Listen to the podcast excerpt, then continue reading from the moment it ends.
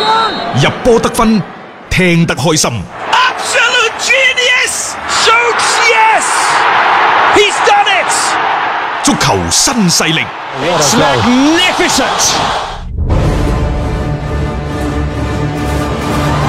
接住落嚟咧，同大家睇今晚嘅歐洲賽事。誒、經過琴晚 水靜河飛嘅比賽之後呢，今晚皇馬、曼城啊等等啊，車路士、利物浦、熱刺、拜仁等等，嗯全部都翻晒嚟。誒呃起碼就均勻啲啦。呢、個星期星期六啊、星期日啊都有啲嘅戲碼。誒、特別今晚呢，就即係英超嗰扎強隊都集中晒喺呢十一點呢係出場嘅。咁、啊早場又有曼城啦，呢、個曼就城方便今大家睇嗯晚對住紐卡素，紐卡素咧呢隊波好好玩嘅喎、其實無論係以前嘅賓尼迪斯又好，而家嘅布魯士又好，佢都係一撅撅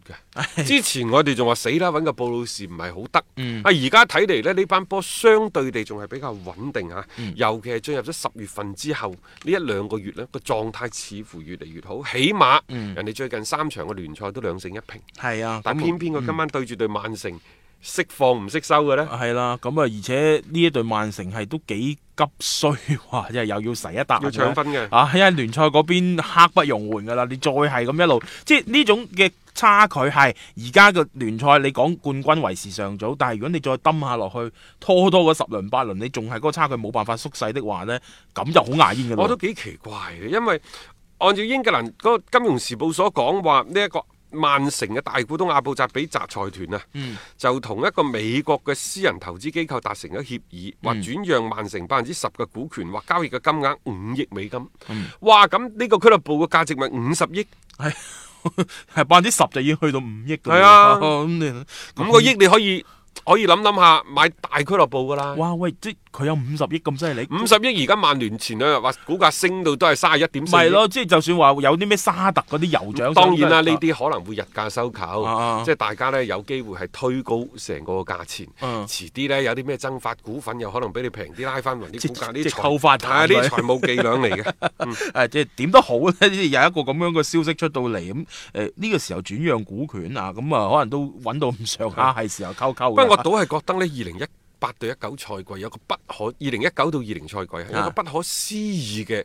呃、討論嘅話題。討論咩話題啊？喂，而家格調拿嗰種戰術得 唔得？好奇怪，喂，格調拿呢戰術唔得，再邊個得啊？起碼格調拿而家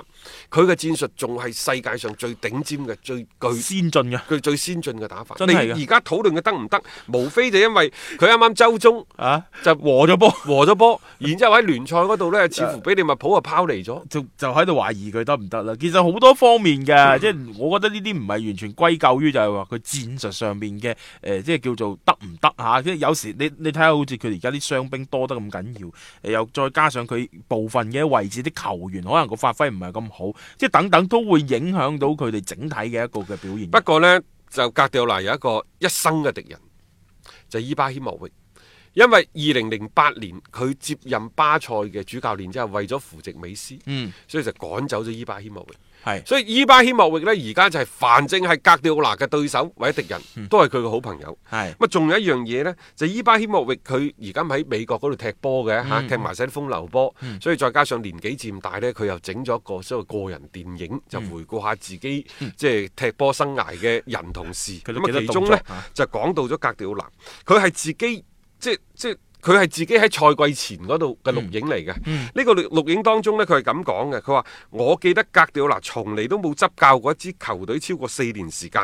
佢話：我覺得佢 明年夏天嘅時候好難再留喺藍月亮啊。佢嗯話：我唔係貶低佢嘅戰術，呢個係規律嚟㗎。佢從嚟都冇改變過自己嘅戰術嘅瓶頸，啊，就係、呢個係風頭嚟嘅，啊所以就講就後尾就咩木三三三年瓜四年啊， 嘛，啊係啊所以到而家就大家開始討論啦。再加上呢舊即係今年夏窗嗰陣時，因為曼城嗰個年輕球員嘅轉會，嗯可能會面臨住國際足聯嘅處處罰。罰係啊，所以當其時都傳佢咩祖雲啊等等嚇，而家賽季中又傳出拜仁慕尼拜黑仁嗯又話想迎佢回巢啊，所以呃好、多嘢呢，就咁啱喺呢個時間點呢度搞埋一齊，嗯就出現咗好多個傳聞。呢種傳聞我唔知會唔會影響到曼城嘅軍心，起碼史特靈之前就話喂續唔續約啊，先睇下。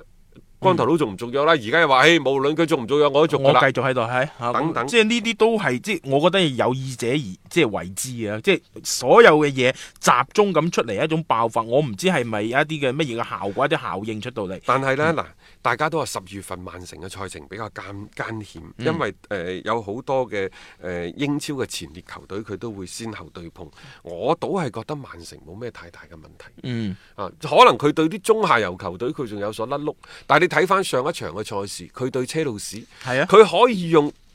百分之四十七嘅控球率，呢、個係打咗三年幾以嚟格調拿喺英超嘅最低嘅控球率，但係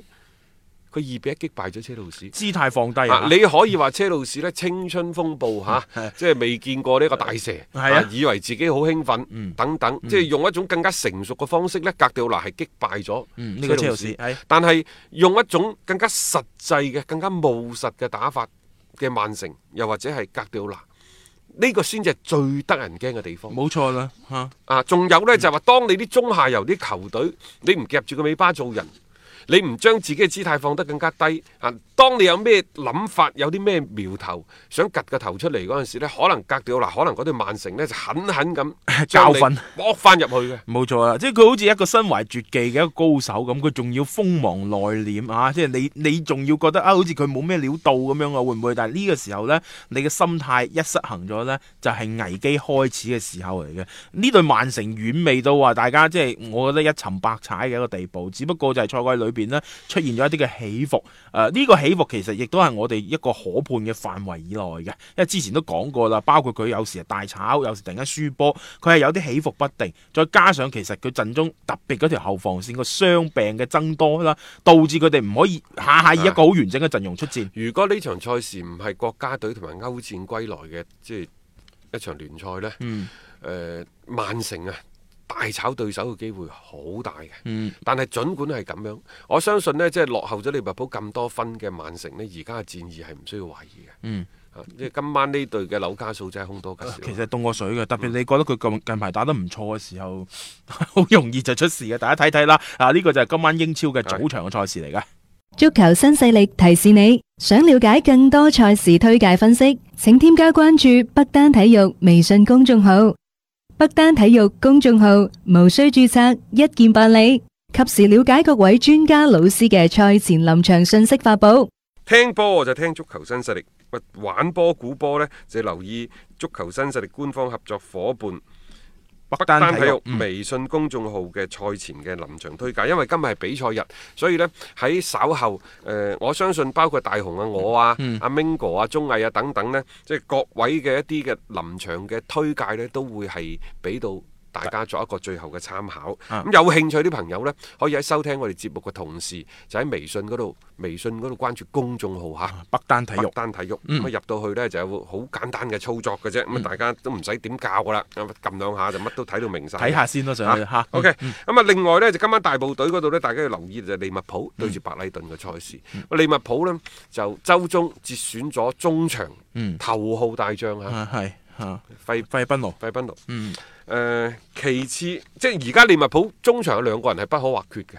一個係費賓奴，嗯一個係韋拿杜姆，嗯但係呢，即係好就好在而家張伯倫啊嗰啲又復出，但係張伯倫似乎呢，打手法唔係咁唔好，係咁啊好。係拿比基達喺陣中嘅，其實拿比基達呢，即係喺一個幾賽季嘅表現當中呢，傷病係比較多，嗯但係呢，佢上場偶有好嘅發揮。你睇下其實即係嗯點佢用佢可唔啫可以用好呢個機會？即係同埋睇下邊一場比賽，高普將佢委以重任，佢可能會交出唔錯嘅答卷，但係又即係高嘅傷病嘅風險就係咁咯。我呢、個就係拿比基特俾我哋嘅感覺。咁然之後呢，就誒、呃、周中佢哋被拿波利一比一逼成平手之後呢，安察洛提喺賽後所講，佢話喺一定條件之下呢，利物浦啊並非不可戰勝。嗯點為之一定條件啊？其實佢嘅意思就係搞好防守，啊頂得住。頂得咁呢住樣嘢呢，我又覺得有啲講風涼説話。佢話冇俾利物浦咁多進攻空間，係人都知唔好俾㗎 啦，做啊係唔咪做到啫？呢樣嘢吓，關鍵 同埋唔好攞歐冠同聯賽嘅利物浦去相比。唔好攞歐冠小組賽嘅利物啊浦。係啊，即係好好。我係咁講嘅，即係有時利物浦喺歐冠啲小組賽裏邊呢，就唔係好穩陣嘅一種表現嚟。但係今年嘅利物浦一定要小心，因為同前兩個賽季相比啊，喺聯賽同埋歐冠連續十四場嘅比賽，利物浦都都被對手攻破咗大門。呢、嗯個紀錄啊，其實好尷尬啊㗎。其其實我就亦都係反映到一樣嘢，佢哋真係攰啊！成班波真係攰，啊一方面呢，雲迪克就冇上個賽季咁高光咁穩定。咁啊，另外呢，就馬迪普啊、洛夫倫啊，包括高美斯等等，佢哋表現仲可以，但係呢，因為兩個邊嘅助攻太過頻繁啊，嗯所以喺咁嘅情況之下，尤其呢，即係即係誒羅伯羅伯特嗰度、嗯左邊，成日呢就前插個人傳中啊等等，就俾人打身後，俾人打身啊。 嗰個空檔都幾大㗎。咁你啲其他啲中衞咪要移過嚟去係補翻個位啊？正如啱啱大雄所講，今年嘅利物浦打到目前為止有啲攰，誒、前邊嘅三叉戟嘅效率真係冇過去咁好，嗯啊，M 沙拿包括費明奴阿文利仲好啲，啊，文尼仲好啲㗎係咋啊係啊係啊，即係所以即係話當前邊嗰三位大神。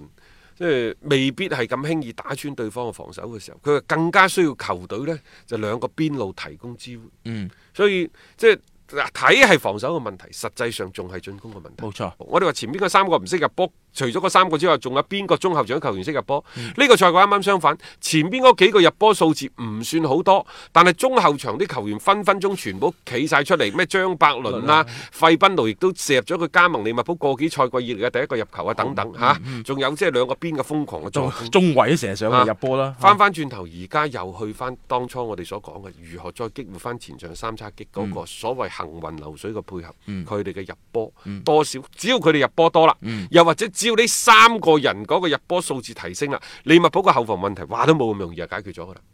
要足本回聽足球新勢力每日節目內容，可以喺喜馬拉雅 FM 搜索張達斌或者搜索足球新勢力。另外，仲可以搜索微信公眾號張達斌，添加關注，了解斌哥每日更新嘅公眾號內容。短視頻內容方面，抖音搜索廣州粵語傳媒或者斌哥廣播，都可以睇到足球新勢力嘅精彩內容。